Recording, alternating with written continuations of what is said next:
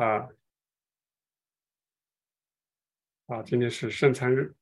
今天我跟大家分享的这个题目是圣城新耶路撒冷城墙及其根基。呃，我在平时跟大家打招呼的时候，我们总说我们是新教会的弟兄姊妹。那什么叫新教会？新教会其实就是新耶路撒冷的一个简称。哎，为什么新耶路撒冷就是新教会呢？耶路撒冷其实就是教会。我们读圣经，然后在旧约里面经常的读到耶路撒冷。我们有时会唱这个耶路撒冷啊，爱你的人必然兴旺，对吧？经常唱这个诗歌。耶路撒冷就是教会。那今天分享的题目。就是圣城耶路撒冷的城墙及其根基。那新教会它到底有什么特色啊？那的特色，如果是总的来讲啊，我们可以可能几分钟就可以的总结完。但是新耶路撒冷既然是新耶路啊，新教会既然是新耶路撒冷，那么这个新耶路撒冷城在启示录的第二十一和二十二章，那就不是一两句话的事了。那整整两章都是讲新耶路撒冷，哎，那就是讲我们新教会了，啊，所以今天的分享就是就城墙以及城墙的根基，从这个角度我们来看一看新耶路撒冷是有什么样的特色。我们往下，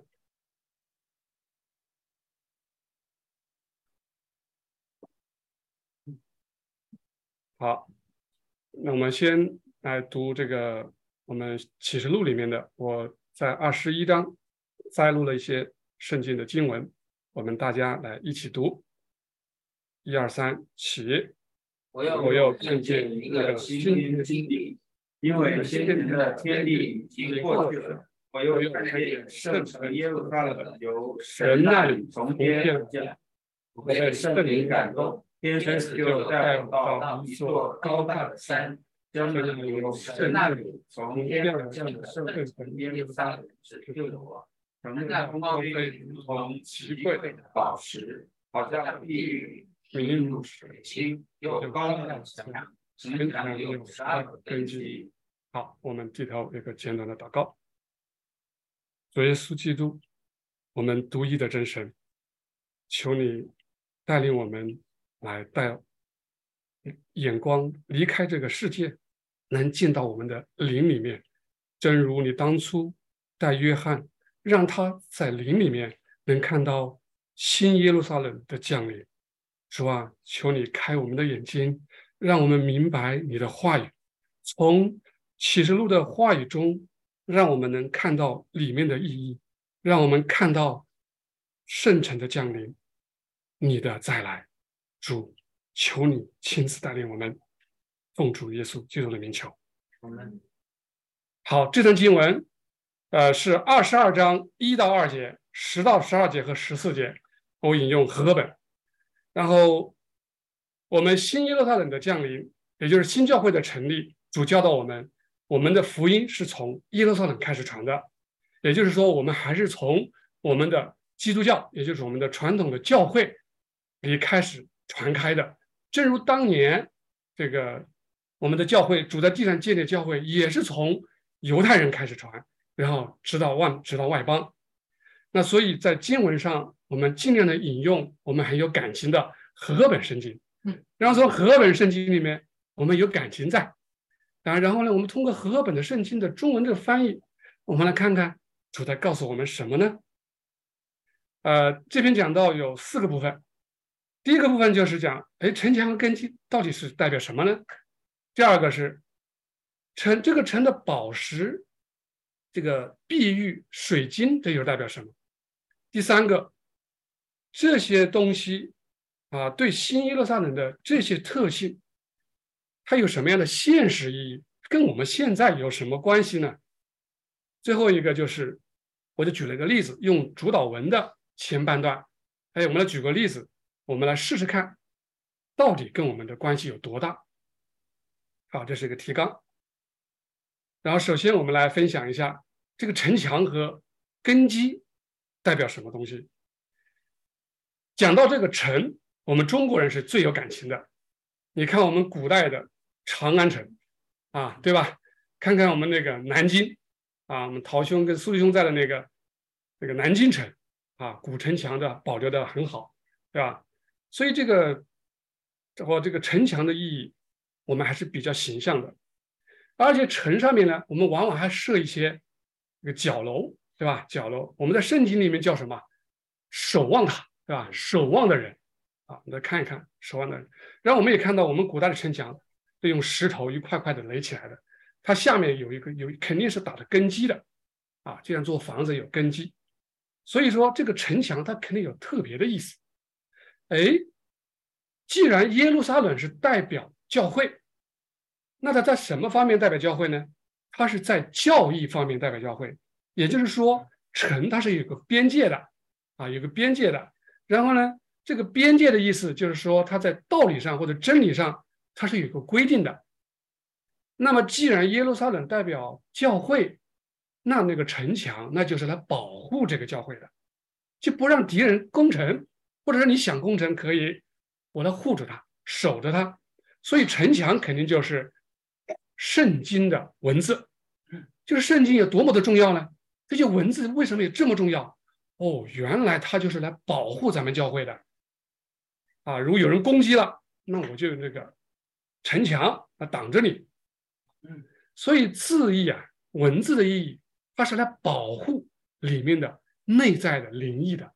也就是换一句通俗的话说，我这个自然的东西，我其实是来保护里面的精神啊，保护你们精神。它的正就好像城墙来保护一座城和城中的百姓。这是城墙的这个意义。这段解释是来自于《解密启示录》的八百九十八节。好，我们再来分享第二点。那这个字义既然是起保护作用，那么它就是灵异的一个保护啦，对吧？那这个保护，同时它可以说也是它这个基础啊，就是我的根基了。然后呢，它也是个容器，就是我把这个灵异啊。藏在我里面，对吧？就好像一个瓶子的，一个瓶子保护酒，或者说就像一个宝箱，里面放着宝贝。这个宝贝我不能拿出来，我得有一个箱子给它装好它。所以我是个容器，同时我也是个支撑。就是如果我那个瓶子破了，那个酒就哗啦就流出来了啊！我是要支撑着你的。所以说这个字义有多么重要，也就是说。我们圣经的经文每个文字，它是多么的重要。我们也知道，我们主耶稣在地上的时候，魔鬼试探他，他怎么去跟魔鬼打仗的？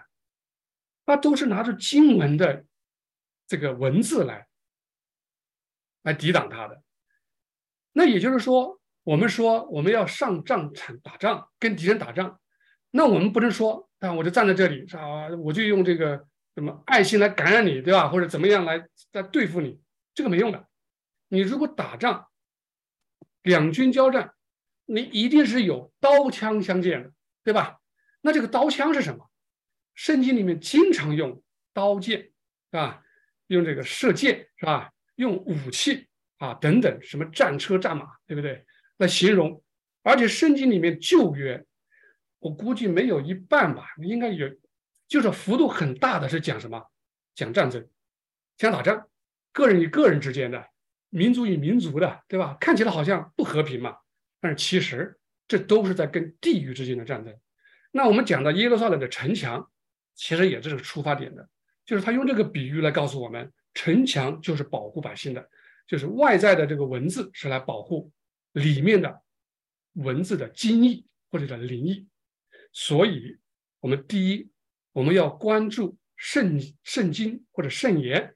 啊，我们有时候用翻译成圣言，文字的精确性，它不能啊有偏差。第二个，我们要忠于原文，我们不增也不减，这是主页亲自告诉我们，一点一画你都不要去变它，啊，不要去变它，不要去增也不要减，啊，如果你不明白，你就暂时不明白。然后呢，不会翻译的，就是我们不知道怎么翻译的时候，我们可以不译。或者是音译，就是得把这个音读出来，对吧？我们在圣经翻译里面也经常碰到这样的词，比如说人名，我们不知道怎么翻译，他就照着音这么读吧，啊，就这么读。然后呢，最后一个也是最关键的，我们为什么要这么做啊？因为说主是 Word，我的眼睛在哪儿？主自己他是 Word，哎，什么叫主自己是 Word？现在我们大概有一点明白过来，这本圣经它是一个文字啊。你怎么说文字就是主呢？哎，主是不是来到地上来了？他是不是告诉你，你看我是有血有肉的，你摸摸看，对吧？我们是活灵活现的。他已经降到了最底层，也就是我们所说的自然层面、属世层面了，对吧？那我们的圣经是不是属世层面了？你看看上面印刷的文字，这个你不能说这个文字就是属灵的吧？文字本身它没有什么属灵的说法。文字就是一个文字，就这么简单。哎，那为什么说你文字又是主啊？哎，因为主它有它的属世层呢。我们透过属世层知道属灵层呢，然后属灵层往上属天层呢，再往前有神性的东西，我们能感觉到啊。哦，原来主告诉我们，圣经的文字宝贵，因为圣经的文字的里面它还有一个东西，原来是里面的精神，或者是里面的灵异。这个灵异里面，它的内容就广了，对吧？它可能有很多的层次，一直往前走，你往上追溯，你就会读到圣经的时候，你都能读到主。也就是说，你看创世纪，你看着看着，如果你进入到状态了，你就能感觉到，这不是在说主吗？主不是说自己吗？在路加福音，主复活以后，他他跟那些门徒，十二个门徒邀过来，啊。他说什么？他用了几十天的时间。他说，在摩西书、在先知书和诗篇上面，所有指着他的话，他跟他们讲了。也就是说，这帮门徒他开始是不明白的，为什么圣经上是讲你？这明明是讲，你看讲父啊，讲讲历史啊，对吧？讲我们以前的这个耶路撒冷呢，犹太人呢，怎么是讲你呢？他一五一十的跟他讲。他们才恍然大悟，从那以后，这些门徒就完全不一样了，啊，他完全改变。所以主是 Word，这个就是我们的一个根基，所以我们不能够去乱动它。你不能说我文字把它改一个前后，哎呀，这里讲的不通顺，我给它打个括号，给它加两个字吧，是吧？打两个点点，你看这样多优美啊！文圣经的文字不要求优美啊！如果要求优美，那你可以要求主耶稣来到地上的时候是一个美男子嘛，对吧？这大概是个例子哈，我不见得很恰当。意思就是说，他的文字就是这样，就是这样，你不要去改了啊！你就这么做。不懂你就去问主，或者是问教会的啊，可能知道一点的。我举一个当代历史上的一个案例，这个案例就是因为有一个人他改了字。他用一个字导致什么样的结果？导致的结果，如果用我们世俗的话讲，可能相当于导致了一个第一次世界大战。哎，周弟兄，是不是言过了？啊，这个人叫做奥古斯丁。奥古斯丁是个对我们教会很有贡献的人，我们都知道，对吧？我们读过他的书，这个是无可否认。但是人毕竟是人，他当初在神学上，因为整个教会都很相信他的神学解释。都以他的东西，就是作为一个参考。他说了一句话，他说：“圣灵是怎么来的呢？”他说：“圣灵是父和子，他说是由父和子发出的。”这个话大家听起来，你觉得有问题吗？你想听，你想一想，这个圣灵怎么来的？从复合子发出来的，这个听起来好像也没什么大的问题啊，对吧？不就是复合子出来的嘛，对不对？如果就我们今天来讲，我们就无所谓，都阿门。但这个话在当年就不能阿门的，就有一批人他绝对不阿门。哪些人呢？东方希腊教会，就是当年的希腊和拉丁教会，它是两个阵营，就在学术上、神学上两个阵营。希腊这一帮人，他怎么认为？他说灵是怎么来的？圣灵是由父，由父经过，由父经过。通过这个子发出来，就是圣灵的发出是由父经过子然后发出。那奥古斯丁代表的就是拉丁派的，也就是罗马拉丁的派的。他说是不合子发出的这句话的改动太少字了，对吧？但是引起的这种轰动太大了，两派就开始争斗了。如果说如果可以去目前来下论断的话，当年这句话在教会历史上是导致东方教会和西方教会，也就是东正教和罗马天主教分裂，也就是教会大分裂的这个是理论上的一个问题，导火索，它是个导火索。我们有空可以去查一查教会历史，当然还有其他的原因，也有政治上的原因，但是这个是理论上的原因，是由他而引起的。我讲这个例子是想告诉大家，这文字的偏差相差有多大。我们再举一个例子，这个例子可能跟我们就比较现实了。我们读圣经，读约翰福音第一章一节，我们都会背，对吧？太初有道，然后接着呢？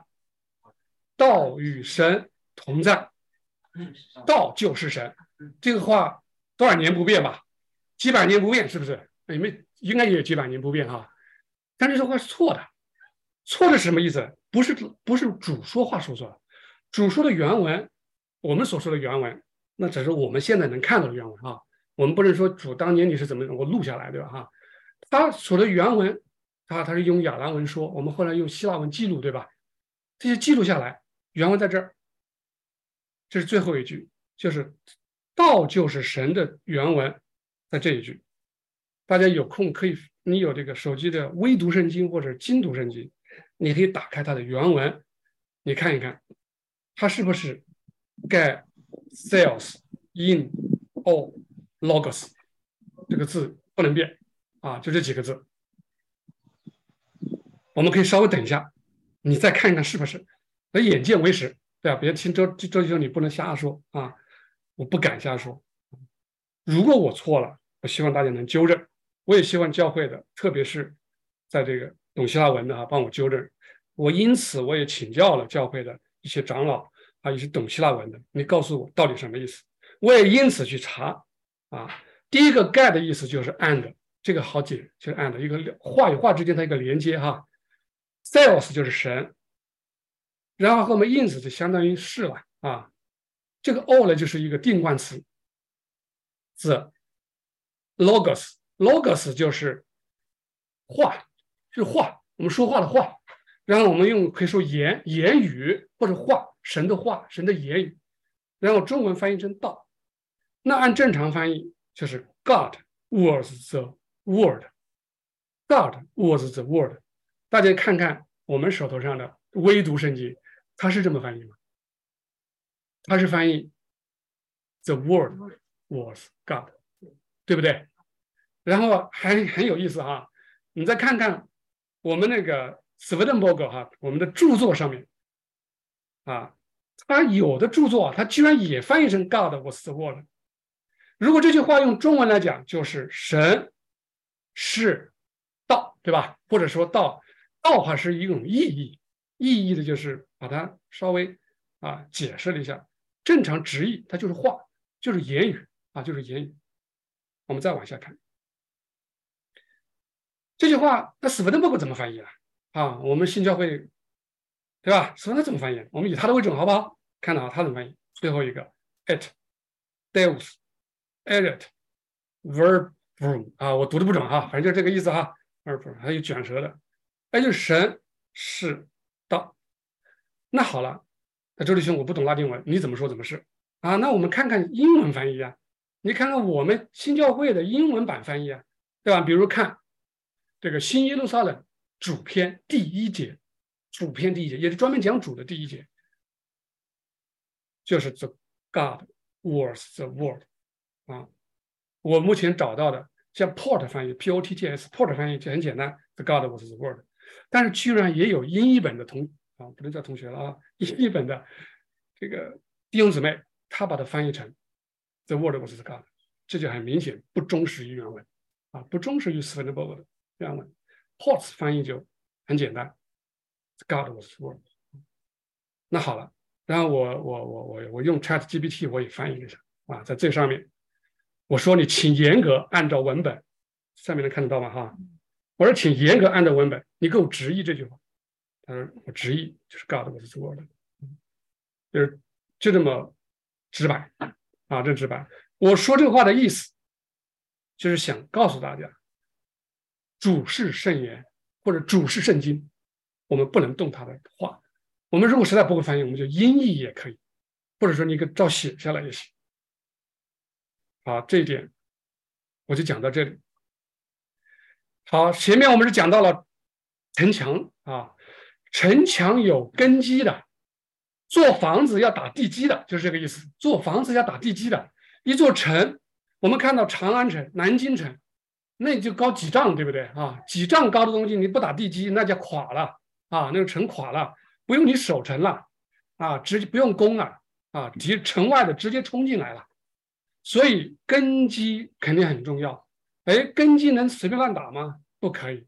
你看看，城墙打根基的，跟盖城墙的都是石头，对吧？都是石头。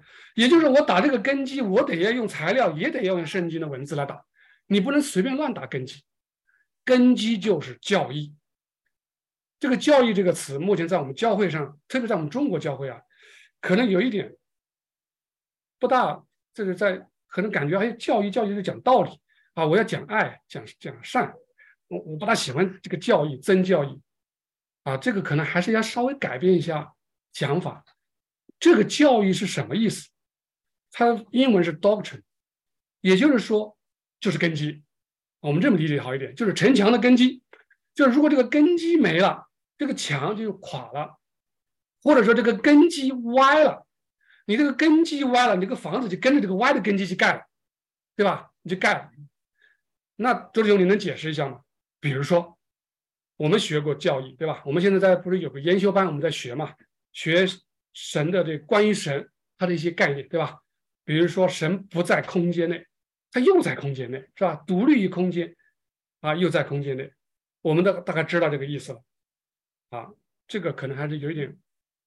我再说一个浅显点，比如说神是爱，然后神不杀人，他是善，他只能在他的善的范围内做行善，他不可能行恶。这些我们在关于神里面学到这一点。好，那我就问大家，请问杀人是善是恶？没有人说杀人是善的，杀人就是肯定是恶。你不论是为了什么杀人，你这个这个事儿就是恶。啊，比如说恨，恨是善是恶？恨肯定是恶，恨不可能是善。你不用多少的理由来包装这个杀人，什么战场杀人，什么为了救人杀人，怎么的好？反正杀就是恶，恨就是恶。所以神是不可能，是他做不到的，他做不到杀，他也做不到恨。所以他说他的诫命里面告诉我们不可杀，啊，也就是不可恨。那好了，那这个是这个是教教义了。那我们就来读圣经的时候，哎，经常读到什么天使杀人，是吧？神灭了哪里哪里，是吧？多少多少万人。那么如果我们没有教义的根基，我们就很容易走偏，就认为神有时候会杀人，比如说杀恶人，什么罪有应得的人就杀。那这个我们就走偏了。也就是说，我们根基站错了，我们就把神当成一个能杀人的神，这就很可怕的。神拿杀别人。不杀我，因为我信他，那这就是一个很大的谬论啊！这就是根基的重要性，所以根基就象征着教义啊，教义。我们读到圣读到这个启示录的时候，还读到了它有十二个根基，对吧？十二根基，那十二根基，十二的意思就是代表了全部。它有十二个门徒，对吧？以色列有十二个门派支派，十二个支派啊，在十二个门徒，就十二的意思代表了全部。那也就是说，这个新耶路撒冷的根基，它是代表着全部的教义。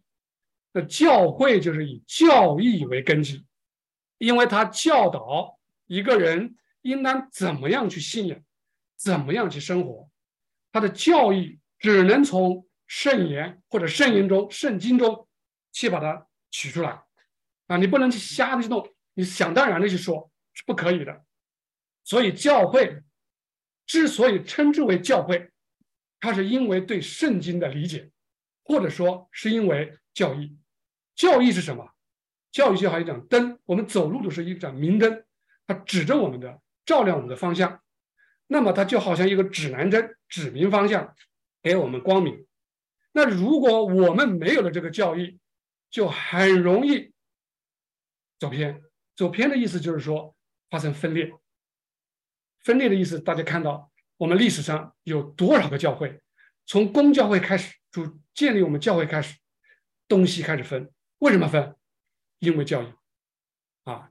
后来为什么在天主教里面有分那么多，东正教里面有分那么多派？我们了解的新教，也就是我们所说的根正教，一会儿加尔文宗，一会儿路德宗，对吧？一会儿就林恩，一会儿福音，一会儿这宗那宗，同样是一个改革宗，它里面有这个人带领的宗，那个人对圣餐也这么认为啊。这个路德跟加尔文为什么会干起来？圣餐，一个人说。我吃圣餐的时候，主真的来了，他就是真的实体来吃他的这个饼，就是吃他的身体。啊，有人另外一方说，no no no，他只是一个这个象征，对吧？是怎么怎么样？就因为这个事情，他居然能够打起来，然后竟然能够分开，对吧？比如因为婴儿受礼，婴儿可不可以受洗？啊，一方说可以，对吧？一方说这个，呃，一方说这个婴儿受洗有效，一方又说，嗯，不行，长大了以后还要受洗才有效。那又有个什么重洗派？所以因为教育不断纷争，这也就是警告了我们：新耶路撒冷，我们根基要稳，根基稳了，我们读圣经、读主的话就稳了，就不会发生分裂，不会发生分裂啊！因为教会本来是一，可以有差别。为什么可以差别？没有差别。就不会说十二，就不会说东边有三个门，西边有三个门，南边有三个门，北边有三个门，那干脆就一个门不就行了吗？啊，为什么有这么多门？为什么有东南西北？因为人从东到西，东就好像象征我们的爱，从东到西，它有不同的层次。我们不能要求所有人的爱啊都要像格德莎修女那样，不能要求。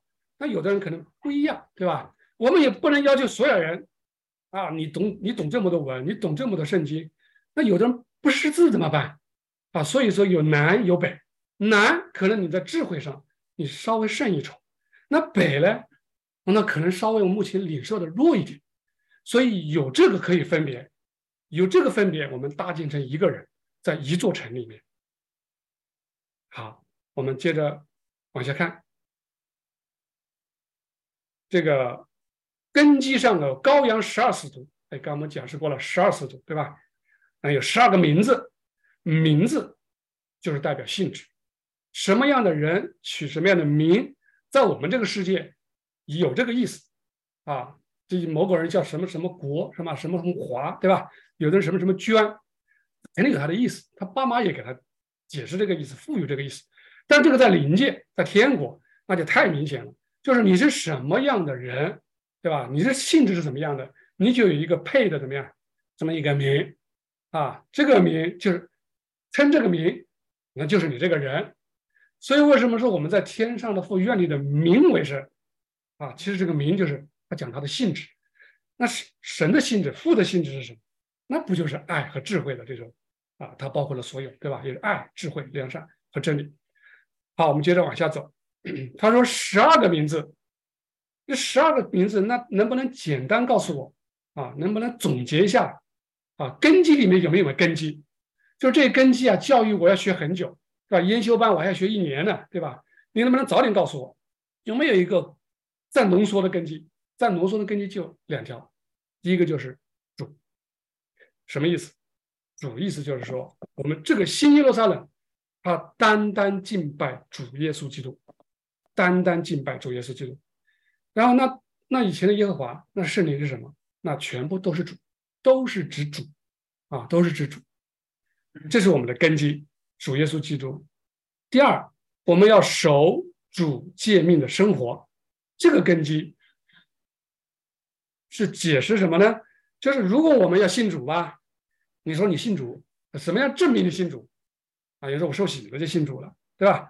对不？我我我我我我怎么怎么样就信主？那我们还要一个要求，你的生活与你的信仰配搭上。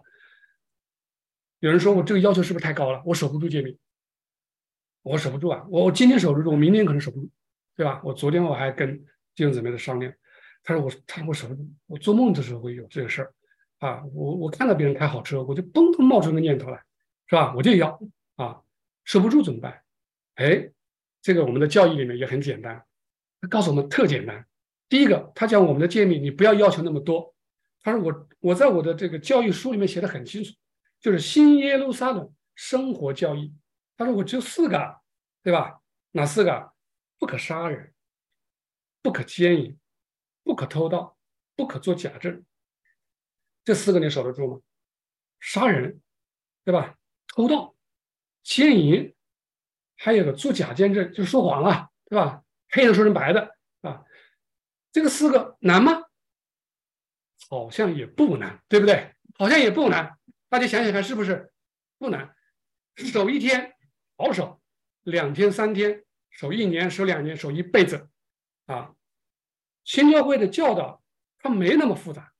为什么说新乐新耶路撒冷城是透明的？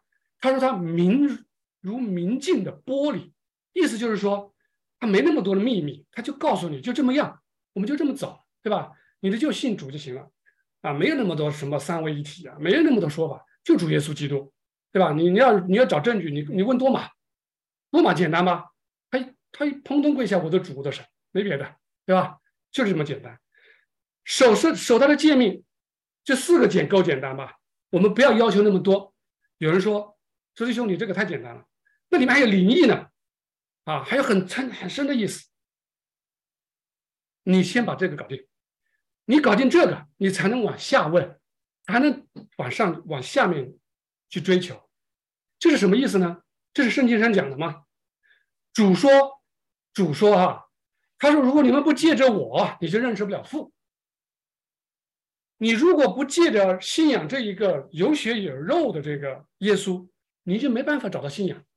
你就像一个无头苍蝇一样，你不知道飞哪里去。你的神你不知道是谁啊？你不知道谁，只有耶稣基督，很简很简单的耶稣基督。”那么你如果为什么要说我只要守住这个这个文字的意思就可以了呢？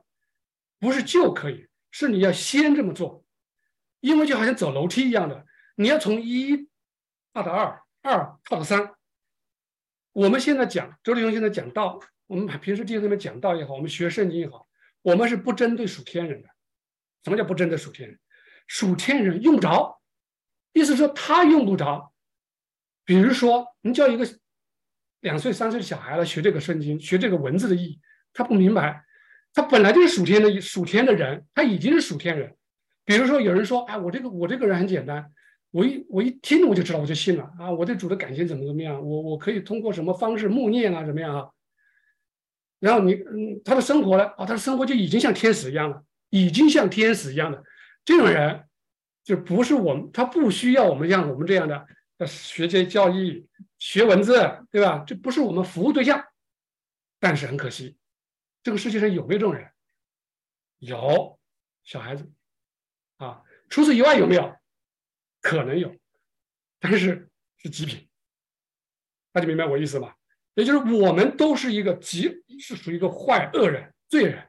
就是我们是遗传之恶，到了这个地步了，没办法，没办法的，我们只能够先学文字。先学道理，把道理站稳了，信主信的踏实了，对吧？他是谁？他的话是什么意思？根基站稳了，我们就照着做，就守诫命嘛。守诫命就是你，你守着不准怎么样啊？你往上走，一步一步往上走，啊，然后当你守着守着，你在守的时候，你感觉到其中的快乐了，那个境况就开始改变，我们就往第二层，才有可能往第三层。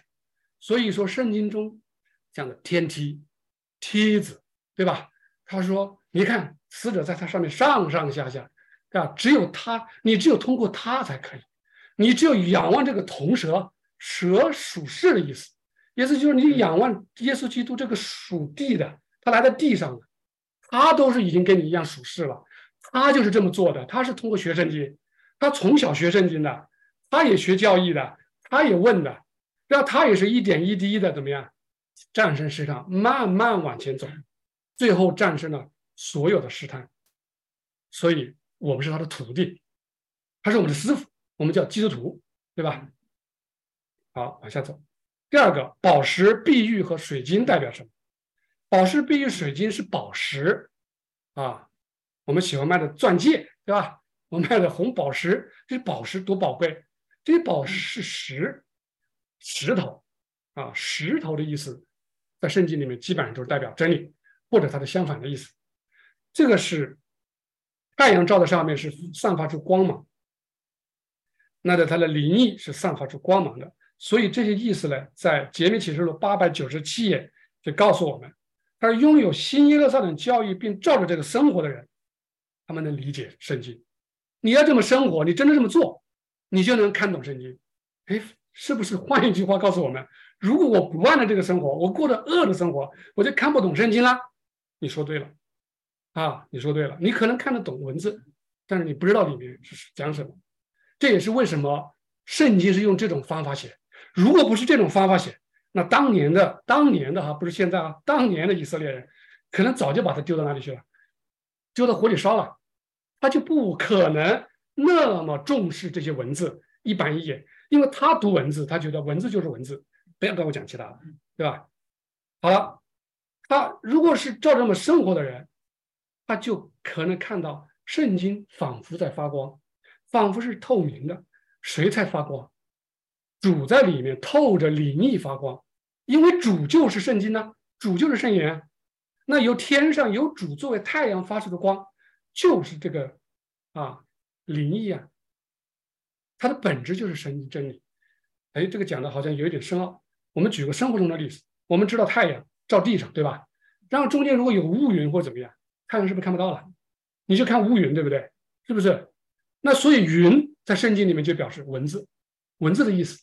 然后我们把这个文字，如果说把这个文字说，哎，能不能有一点缝隙给我看一看，透点缝隙出来，哎，那个光是不是就射出来了？我们就是不是看到这个光明、光荣这种荣耀了？哎，人子驾云降临，那时候有大能力、有大荣光或者大荣耀，讲的就是这个意思。也就是这个云是文字的意思，我们透过文字，仿佛看到里面有光出来。那谁在发光？太阳光。太阳是谁？太阳就是主，大概就是这个意思。那圣言处处有灵异，圣言处处有灵异。众天使在灵异中，他们因智慧，他们的智慧因灵异而生。圣言因灵异之光，对那些拥有来自主纯正真理的人是透明的。也就是说，你如果是这样的话，你看圣经，你就一目了然了，你就看到里面的意思了。啊，你读到主说：“我来地上不是为了。”太平的，你为了啥来？我是为了动刀枪、动刀兵的，也就是专门让地上怎么样打仗的。你你读起来就觉得，它上面来完了，俄乌战争可能有关系，对不对？是不是？那根本就不是这个意思啊，对吧？它不是讲这个。但是如果我们没有看到里面的，那就很容易被外面的东西怎么样给挡住了。也就是我们很容易被这个云层挡住了里面的这个太阳，你看不到太阳啊，就是这个意思。圣言，有人说保罗书信是不是圣言？我们好像有人在讨论这个事儿。其实这个问题就交给你自己回答，你自己回答就可以了。圣言是主，他处处有灵异啊，透过文字能看到主。如果说你能够做到，你说我是这样的，那你就用你自己判断。因为这个东西，你讲答案一定一定怎么样？我觉得不见得是好事，因为我们福音要先传给我们的。教会，也就是我们在中国，我们讲中文，那肯定是针对我们几千万的弟兄姊妹，福音先开始传给他们。我们讲的福音就是新的福音，让像他们，他们读了和合本，我们读了保罗书信，对吧？是这么长大的。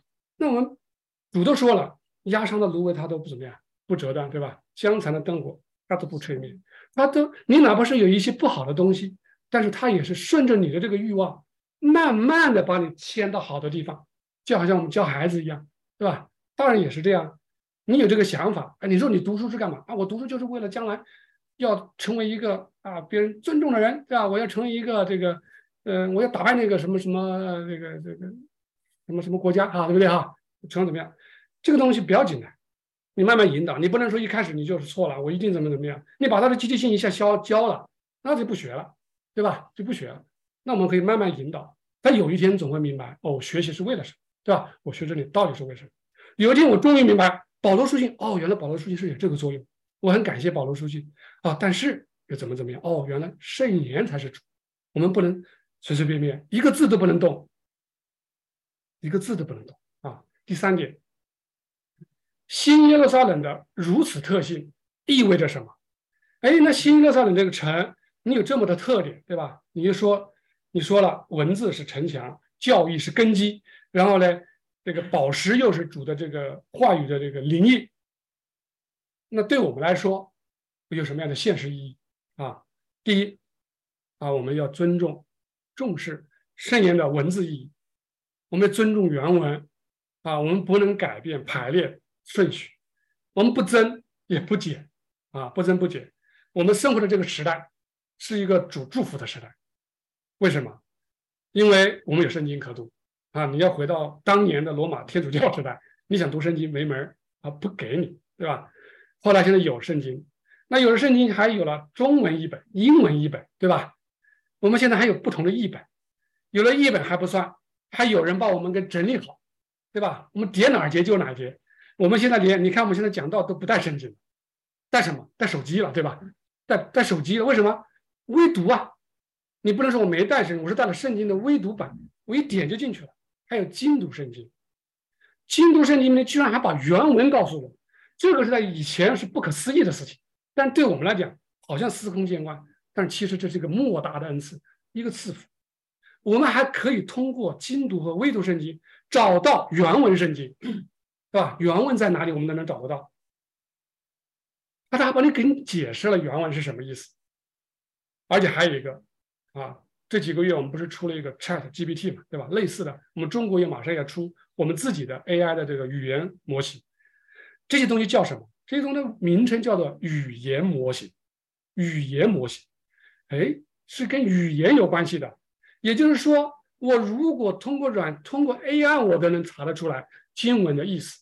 你不相信，你可以上一下。你说我要查一查这个词它的具体解析，词源是什么，词性是什么？你给我说出来，他会一串告诉你。啊，读音是什么？这个教导它可能比很多的语言的专家，他可能来的都要怎么样，更加详细，因为他有一个庞大的数据库啊，庞大的数据。第二点，那我们就应当以教义为纲。教义为纲的意思就是。主在马太福音福音书三个福音书里面讲到，他说你们要说两大诫命，第一大诫命是尽心尽爱主你的神，是吧？第二诫命你要爱人如己或者爱邻舍如己。他说这两个就是怎么样，纲，对吧？然后呃原文的意思大概意思就是这个东西你所有东西都是挂在上面的，就是所有东西你都是挂在这个上面的，你一脱了它，脱离了它你就不行了。说这是纲啊，那我们应该以教义为纲。就是根基，然后这样来带领我们读圣经的文字，来保持、保证，对不起，打错了，保证方向正确，不任意解经。这也就是我们为什么要说学教义的原因。关于神，我们学会了啊，我我都已经会背了，对吧？我一讲我就知道了，对吧？神是什么？主是什么？我知道哦，是爱与智慧。然后有人，如果有的人他完全对基督教信仰不理解。啊，他说：“你们的神是谁呀？是什么？啊，你能讲一讲？哦，我告诉你，我们的神其实就是爱与智慧的本身。啊，你看这个说出来，是吧？就是我们就知道是什么意思，对吧？然后我们的神，呃，他在哪儿？有人问他在哪儿，对吧？啊，那我们就知道怎么解释。啊，也就是你有一个教义为纲，啊，能带领我们，保证我们读的圣经不会发生你想怎么解经就怎么解经。啊，一本圣经。”有 N 个解经方法，对吧？那么多人来解，有的人还把它解出什么相反的意思出来，反的意思。然后这也就是为什么我们的主要在约柜上面设一个基路伯啊？为什么设基路伯？基路伯就是保护，这跟城墙的意思是一样，跟云的意思是一样。为什么有云啊？也就是云是文字来怎么样？这个透过文字来看。我不给你看出来啊！我不给你看出来，但是他们如果明白了，他们不让你明白，我不让你明白啊，我故意不让你明白。为什么故意不让你明白？等你明白了，你就把我给怎么样对吧？我可以让你去破坏我的外衣，我的外衣你可以撕啊，你得分。对不起，里衣不能分。也就是说，我要保证内在的东西千年不变，亘古不变啊！这也是为什么主要降临我们这个地球的原因，因为我们这个地球有文字啊，我们有文字，我们通过文字一板一眼的、一字不漏的，我们把这都把主的话传承下来啊，传承下来。好，这个就是讲的第二点。第三点，我们读圣言的时候，我们注意力不沉浸于自然，学习透过自己领受灵意，或者透过自然体会里面的精神或者灵性。哎，我们在第一章学研修班的时候就学到了，有两个世界，一个自然的，对吧？一个灵性的世界。那这两个世界，我们不能为自然，也不能为这个这个叫唯物，我们也不能唯心啊，只要这个灵性。这两个东西是怎么样？不离不分，是不可以分离的。那顺序是怎么样呢？顺序是这样的：是先属世，透过属世看属灵，对吧？属世肯定是在下的，属灵肯定是在上的。我们肯定是透过属世的东西来看属灵的东西，也就是我们肯定是先学文字的意思，然后学文字来透过主的启示。我不通过启示。我们是不知道的，启示出来了，我们就学这个教义，要学习往里面看。第一个是学方法，第二个就是我们的生活要改正过来。我们不能过恶的生活，过良善的生活，或者符合诫命的生活。我们这样的话，就慢慢的就打开我们的眼睛，能看到里面的灵异。这种是需要一个过程。有的弟兄姊妹可能现在就能感受到那种喜悦啊。据我所知。啊，我我我聊天我就知道啊，这么多年，有的人就说太开心了，对吧？当他一明白了以后，他就不知道那种开心，不知道怎么形容啊，不知道怎么形容。有的可能就是暂时还，哎呀，他说这这种我还还得要多学习啊，都正常。我们先学，慢慢学。第四个，明白自然与精神或者自意与灵异有对应的关系，我们不要偏执于一端。不偏执一端的意思就是说，你不能说。我有灵异了，那我就是不同了。我是属灵人，那为什么我是搞灵异的？你们那些人低人一等，是搞属世的。如果有这样的看法，首先是我们错了，啊，首先是我们错了。比如说我们讲传统教会，对吧？他是我们的弟兄姊妹，你们你把弟兄姊妹这个词说出来，也就是你们是一家人。一家人的意思就是你一个爸爸，你是弟兄姊妹。弟兄姊妹，你说你是低人一等，我是高人一等，或者我高级一点，因为我懂得这个。灵异啊，你你你才是搞属属世的，你是属于低人一等的。如果有这个看法，那我们自己首先就不理解，不理解主的意思。我们要属世属灵不可分，透过属世看属灵，透过属世见见灵异。如果你一旦真的看到了主的光明，你真的看到了主的这种神性真理了，那你的属世一定是怎么样，把这个属灵给活出来。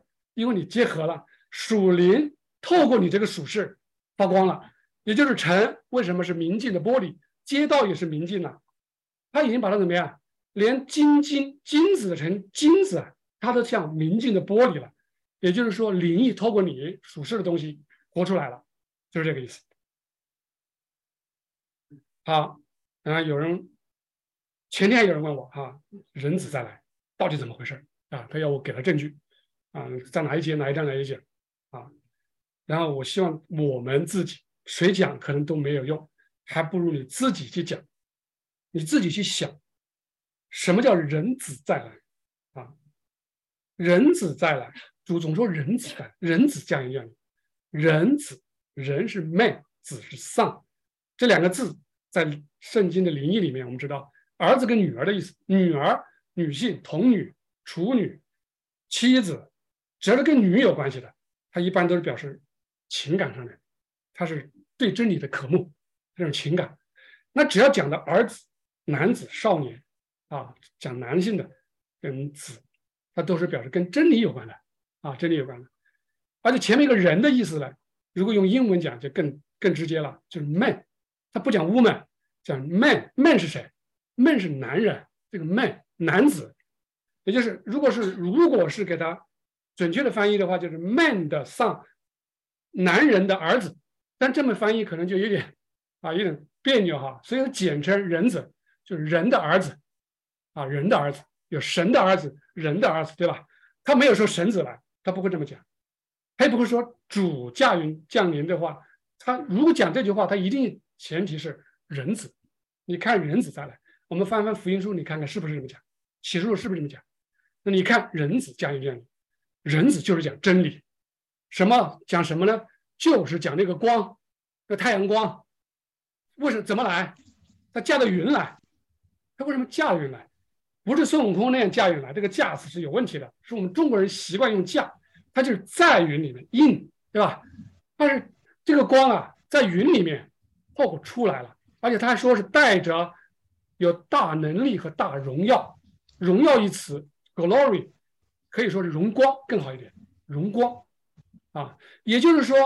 那个时候，比如说某一天，我们的国买弟兄有一天啊，我从圣经里面我看到了，我感觉到这个看书里面的这种灵异了，我享受这种喜悦，我看到这种光明了。说的通俗一点，就是人子再来，在你这里就是人子再来。有人说，哎，人子不是一七五七年的临界降临吗？那是死了嘛这么写，啊，他们看到了，我们没看到了吗？我们没看到啊，对不对？要的是我们能看到才有用，我们能看到，你是看到一个主耶稣，对吧？白头发像太阳那样那样 降临吗？不可能的啊，那是不可能的。所以很多人在等人子再来，主再来，就以为有一个真像孙悟空一样，对不对？驾着祥云降临，那是不可能的。是讲我们透过文字，圣经的文字，能够感受到或者是看到，这个看到是里面的眼睛看到真理的。启示，他打开我们了，啊，就是这个意思。好，最后一个，最后一点，我们以主导文这个为例来说一说文字和灵异和字义，就透过文字怎么来看里面的意思。我们在天上的父，愿人都尊你的名为圣，愿你的国降临，愿你的旨意行在地上，如同行在天上。啊，我们太熟悉了啊，熟悉的不能再熟悉了。前面黑色的部分是和合本的，然后下面的红色部分是文理本的。文理本就是相信文言文的，啊，就简单一点。我尽量把这些字给它简化简化，把多余的字给它去掉。比如说我们在天上的父，这个门字原文是没有的，这就是我，对吧？比如说天上的上没有上啊，没有 on the” 没有上，没有在天上，就是在天。你或者说 in 可以在里面可以。我们看原文啊，父是有的。在愿人这里的名为圣啊，也就是愿耳名圣，大概意思是一样哈，只是一个简化，没有人，对吧？但是我们我们明白，他是有这个意思，让让大家嘛哈，都都都尊你的名为圣。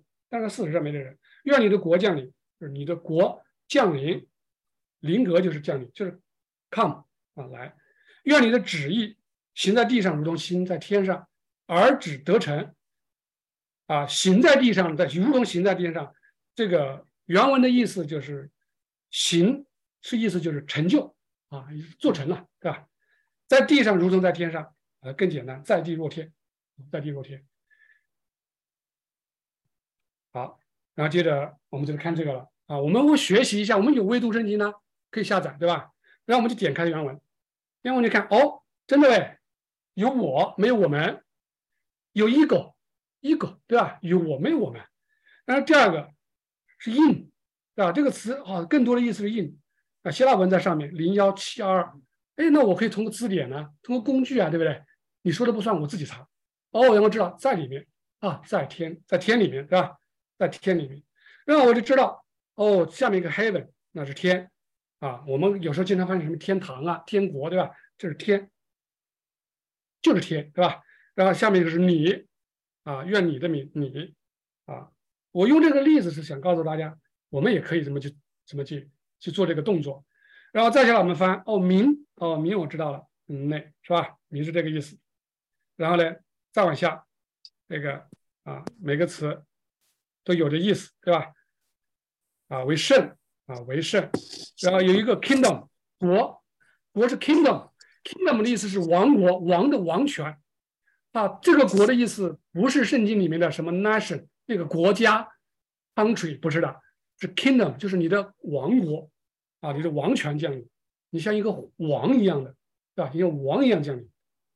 然后呢，再往下我们看，哦，原来降临的意思或者临格哦是 come，哦这个很简单啊，就是来嘛，来啊来。那下面一个你的旨意啊，什么叫旨意啊？哦，旨意是 will，哎，我们瑞学里面是 will 对吧？常讲常讲你的意愿是吧？意愿行在地上哦，行在地上原来是这个意思，原来它是成就了，是是必对吧？come 就是让它 OK 了，成了啊。那再往下看。在哦，还是在，在什么上啊，对吧？然后知道哦，原来他的意思是在在在什么上，是 on 的意思。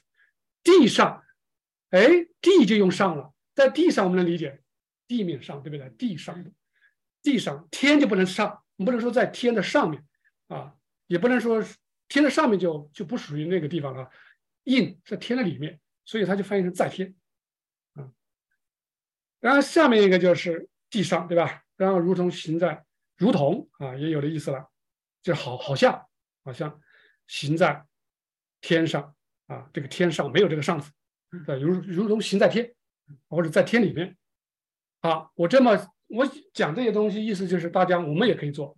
哎，你不是说了吗？新大城第一步城墙，我们先把城墙搞清楚，就是字义要搞清楚，文字不能偏差，不要偏差，不多不少，就这么多啊。它的具体意思是什么？然后我就稍微的改了几个啊，不叫不不能说改哈，我不能乱改。我把它这个“我父在天”，我父在天，对吧？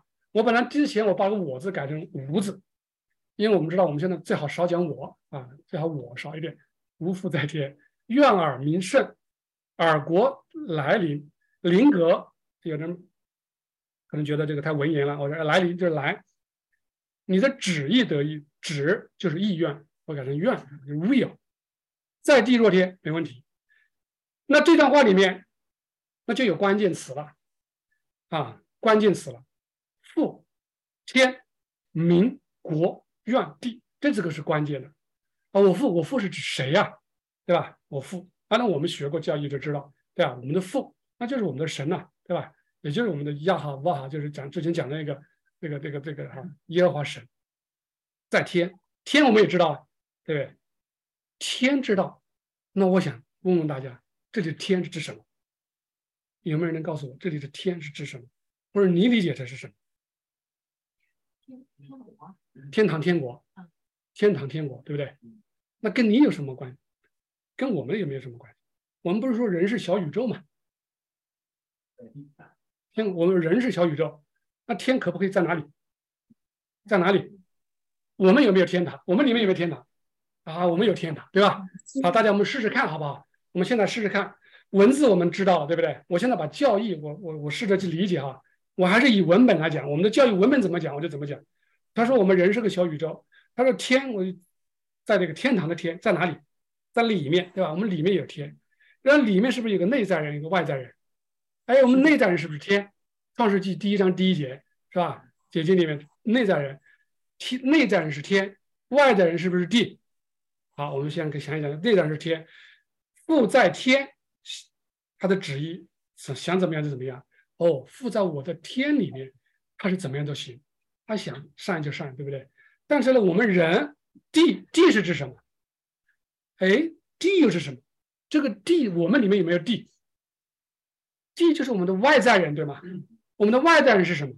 就是我们学来的知识，我们遗传的一些东西，然后我们。的一些自己的心思意念、记忆，是吧？养成了一些秉性，这就是地啊，我们地上。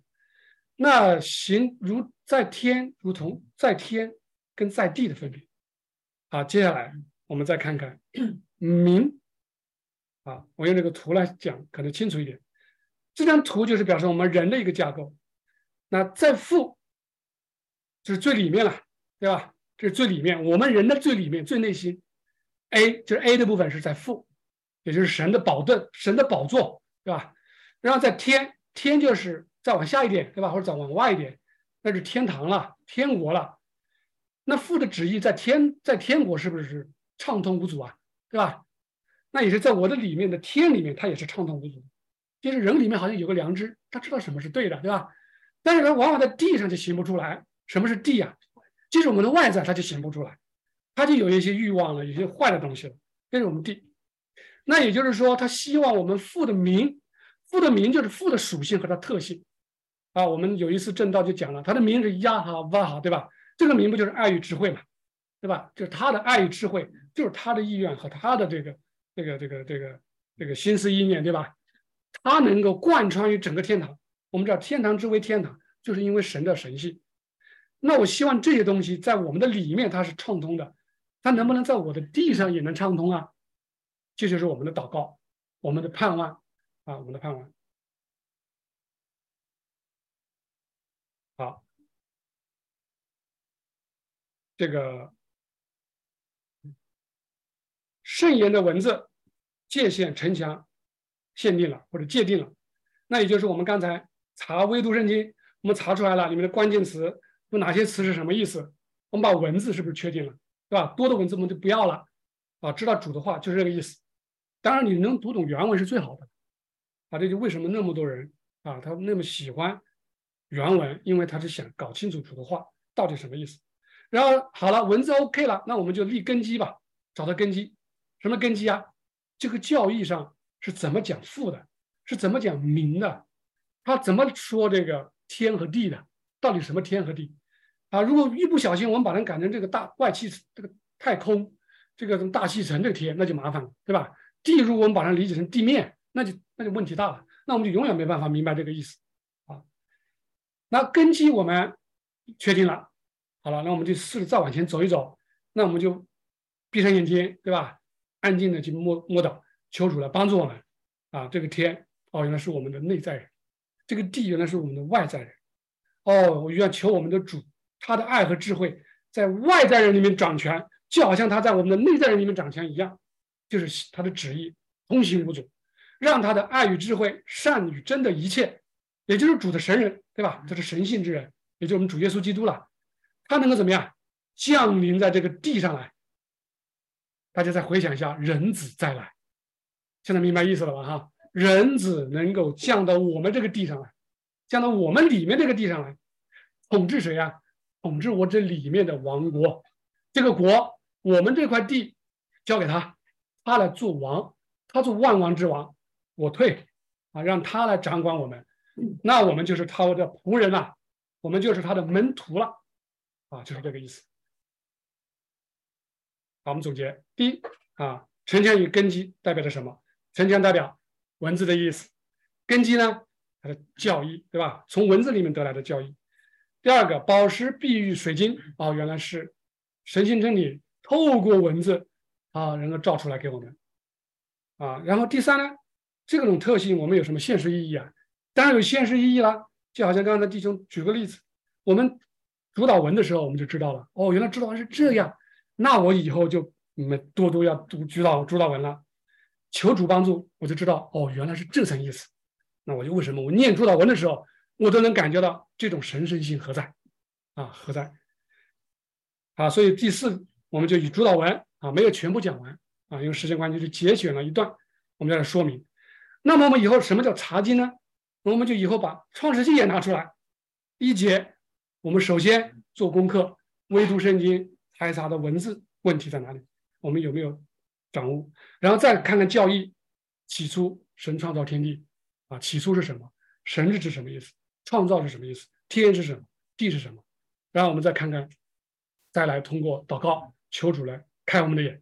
而且现在我们还有一个很好的条件，斯芬登伯格把书写出来一些东西了，他已经写出来给你做参考，对吧？做参考，我们就没必要去争执，至少我们有一个指导。当然不能代表他就是绝对啊，他可能还没照顾到全部，或者说没照顾到你这个地，你这个天，对吧？啊，那我们就慢慢来。啊这个就是我们今天正道的内容啊，这个内容。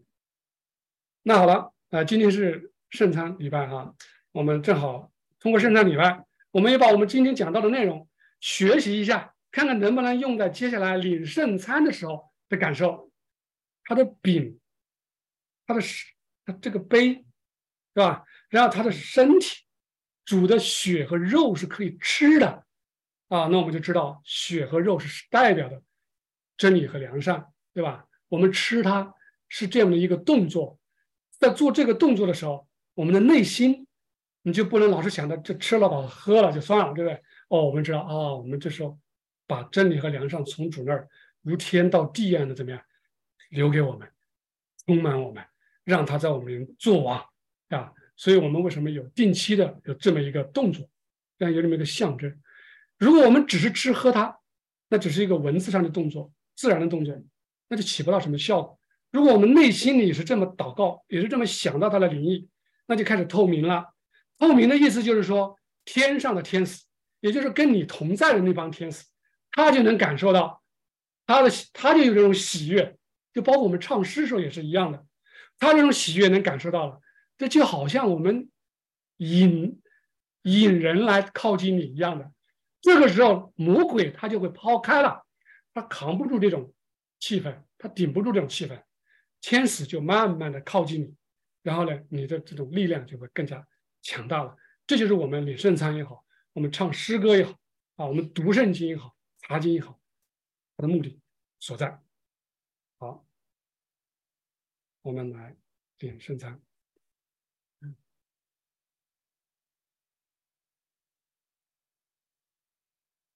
在圣餐礼之前，我们来先宣讲一下关于圣餐的信息。在真实的基督教 T.C.R 第七百零三节，他来教导我们，我们来一起念诵：一二三，起！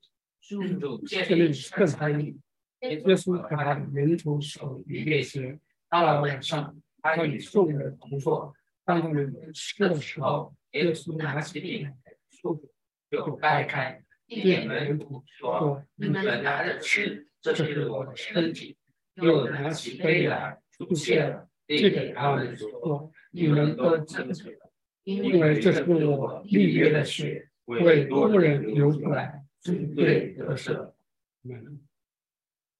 然后关于肉和血、饼与酒，主是这么教导我们的：一二三，起。不要为那必坏的食物劳力，要为那存到永生的食物劳力。就是人子要赐给你们的。我实实在在的告诉你们，那从天上来的粮，不是摩西赐给你们的，那是我父将天上而来的真粮赐给你。因为神的就是天上降下来赐生命给世界的，我就是生命的粮。到我这里来的必定不饿，信我的永远不渴。我是从天上降下来的粮，我实实在在的告诉你们，信我的人有永生。我就是生命的粮。你们的祖宗在旷野吃过吗？还是死了？这是从天上降下来的，叫人吃了就不死。我们继续念。我是从天上降下来生命的人。人若吃的人，就永远活着；我死了吃的人，就是我的肉，为世人生命所赐的。我实实在在的告诉你们：你们若不吃人子的肉，不喝人子的血，就没有生命在你们里面。我肉喝我血的人就有永生，在末日要叫他复活。我的肉是真正可吃的。我的血是真正可喝的，有我的有血的人藏在我里面，我也藏在他里面。好，我们一起低头祷告。主耶稣，基督我们独一的真神，我们感谢赞美你。主啊，你引导我们，开我们的眼睛，让我们在里面能看到你的再来所代表的意义。你也告诉我们，我们要吃你的肉，喝你的血，原来是领受从你来的良善和从你来的真理。因为一切善的、一切真的，都是从你的源头而出。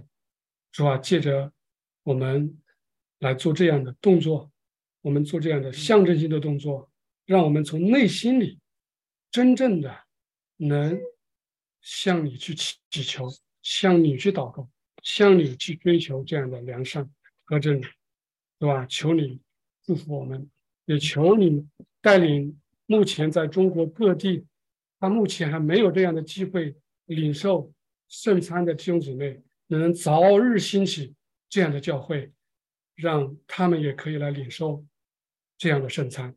主我们感谢赞美你。以上的祷告，奉主耶稣基督的名求，阿门。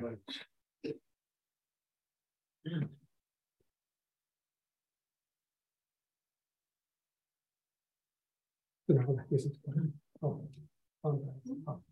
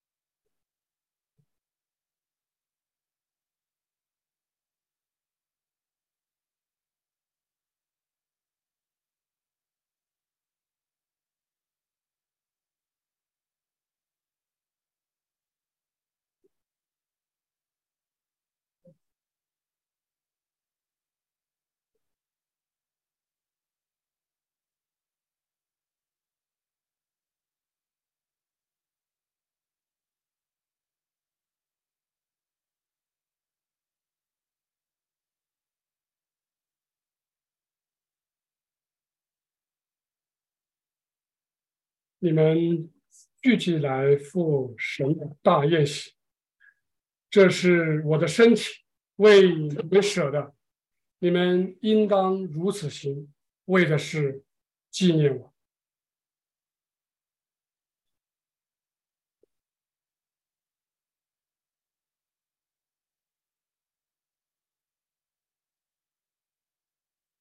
这杯是用我血所立的新约。是为你们留出来的。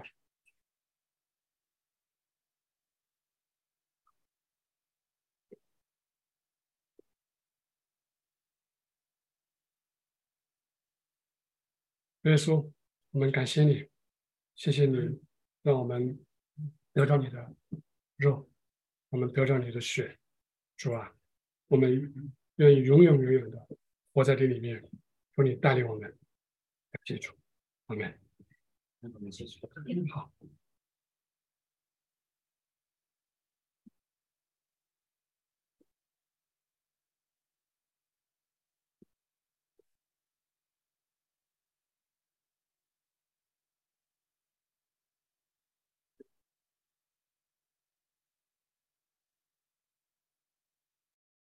嗯，说分享。